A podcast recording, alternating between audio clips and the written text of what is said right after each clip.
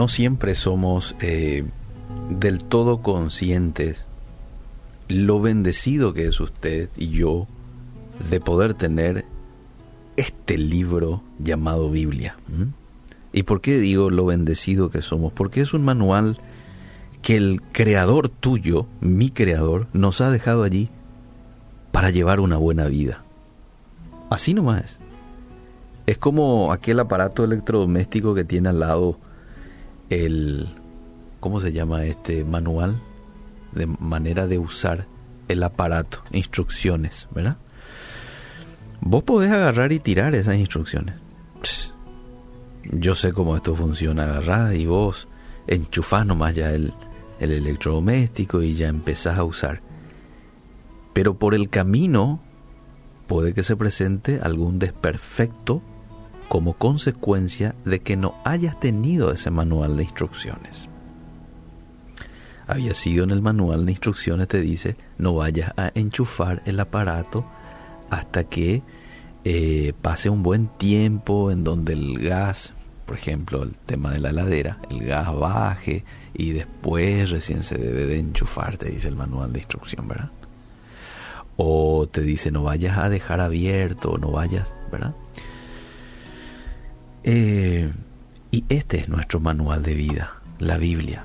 Qué lástima que mucha gente dice, ah, y, toma otras cosas más especiales que a este libro. Coloca allí, por ejemplo, a las redes sociales, a las noticias. Y no estoy hablando mal de las redes sociales ni de las noticias, estoy diciendo nomás que cada cosa en su lugar. El manual este debe ser prioritario. Ahí el creador te dice cómo es que vos vas a llegar a disfrutar de una buena vida si haces lo que dice el manual.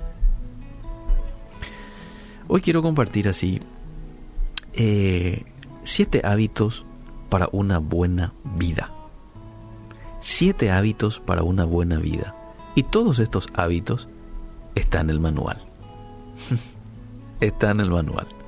¿De dónde hemos quitado estos siete hábitos? Del manual. El primer hábito es decidí concentrarte en lo bueno de las situaciones y las personas. Es fácil ver lo malo, pero nuestra concentración debe estar siempre en las virtudes, en las posibilidades. Y aquí te voy a decir dónde es que está esto en el manual. Filipenses 4:8. Todo lo verdadero, lo digno, lo justo, puro, amable. Piensen en eso. Mediten en eso. Después hay otro pasaje en donde el apóstol Pablo habla acerca de, eh, bueno, un poco más adelante de este texto, Filipenses 4.8 dice, lo que aprendisteis y recibisteis y oísteis en mí, esto haced. Y termina con, y el Dios de paz estará con vosotros. ¿Querés que el Dios de paz esté contigo? Bueno, tenés que pensar en todo lo bueno, lo puro, tenés que hacer eso y como consecuencia de esa acción vas a disfrutar de la paz que viene de Dios, del Dios de paz. El otro hábito que te permite tener una buena vida es hablar menos. Proverbios 17:28 dice, hasta el necio pasa por sabio e inteligente cuando se calla y guarda silencio. El otro hábito, muy importante, es cumplir las promesas que tu sí sea sí y que tu no sea no. Qué importante es ganar la confianza de otros. Qué rápido se pierde la confianza de otros también. Y se gana, bueno, a través de experiencias en las que hicimos lo que hemos prometido. Cuídate de cumplir las pequeñas y las grandes promesas. Y los demás confiarán en ti sus pequeñas y grandes oportunidades. El otro hábito que te va a permitir tener una buena vida es mantente dando. Proverbios 11:25, el que es generoso progresa, el que siembra también cosecha. El que no siembra no cosecha. Y el que siembra abundantemente, cosecha abundantemente. Vive dando. Da a los demás.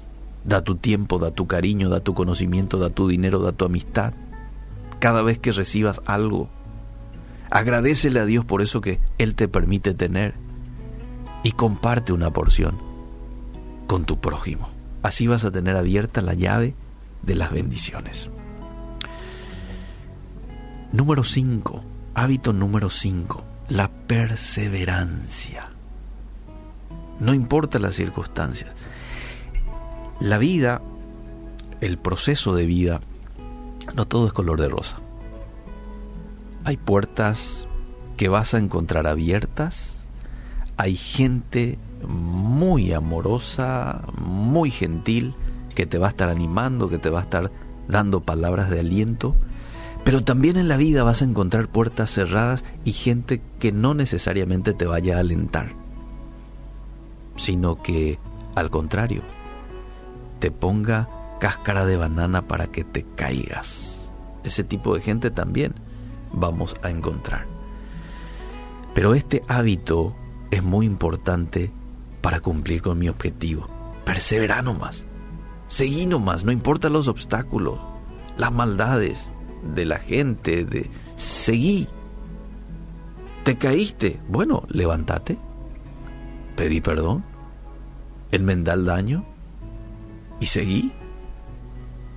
Y cuando te canses, descansa un ratito, pero después continúa. ¿Qué le dijo Dios a Josué? Te pido que seas fuerte, valiente, no vayas a desanimarte ni tengas miedo, porque yo soy tu Dios y te ayudaré por donde quiera que vayas. Aleluya. Número 6.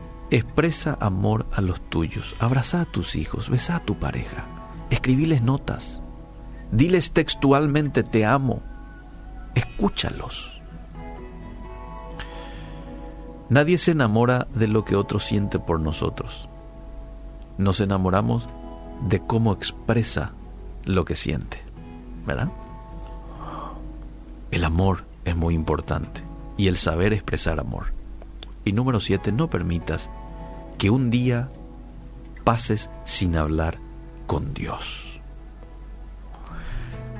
Amigo, amiga, nadie te ama más que Dios. Nadie te perdona tanto. Nadie te da tantas oportunidades y nadie está dispuesto a escucharte siempre. Nadie ha dado su vida por ti solo Jesús. Compártele tus deseos, compártele tus necesidades, tu gratitud. Siempre que leo este texto muy conocido, digo, wow, gracias, porque no era merecedor de tanto amor Jesús, pero sin embargo, así lo decidiste. Y ese es el amor que hoy extiendes hacia mí. Dios amó tanto a la gente de este mundo, dice en una versión, que entregó a su Hijo para que todo aquel que en Él crea no se pierda, sino tenga vida eterna. Juan 3:16. Qué privilegiado es usted y yo. Jesús mismo, el creador de todo, dando su vida por amor a ti y a mí.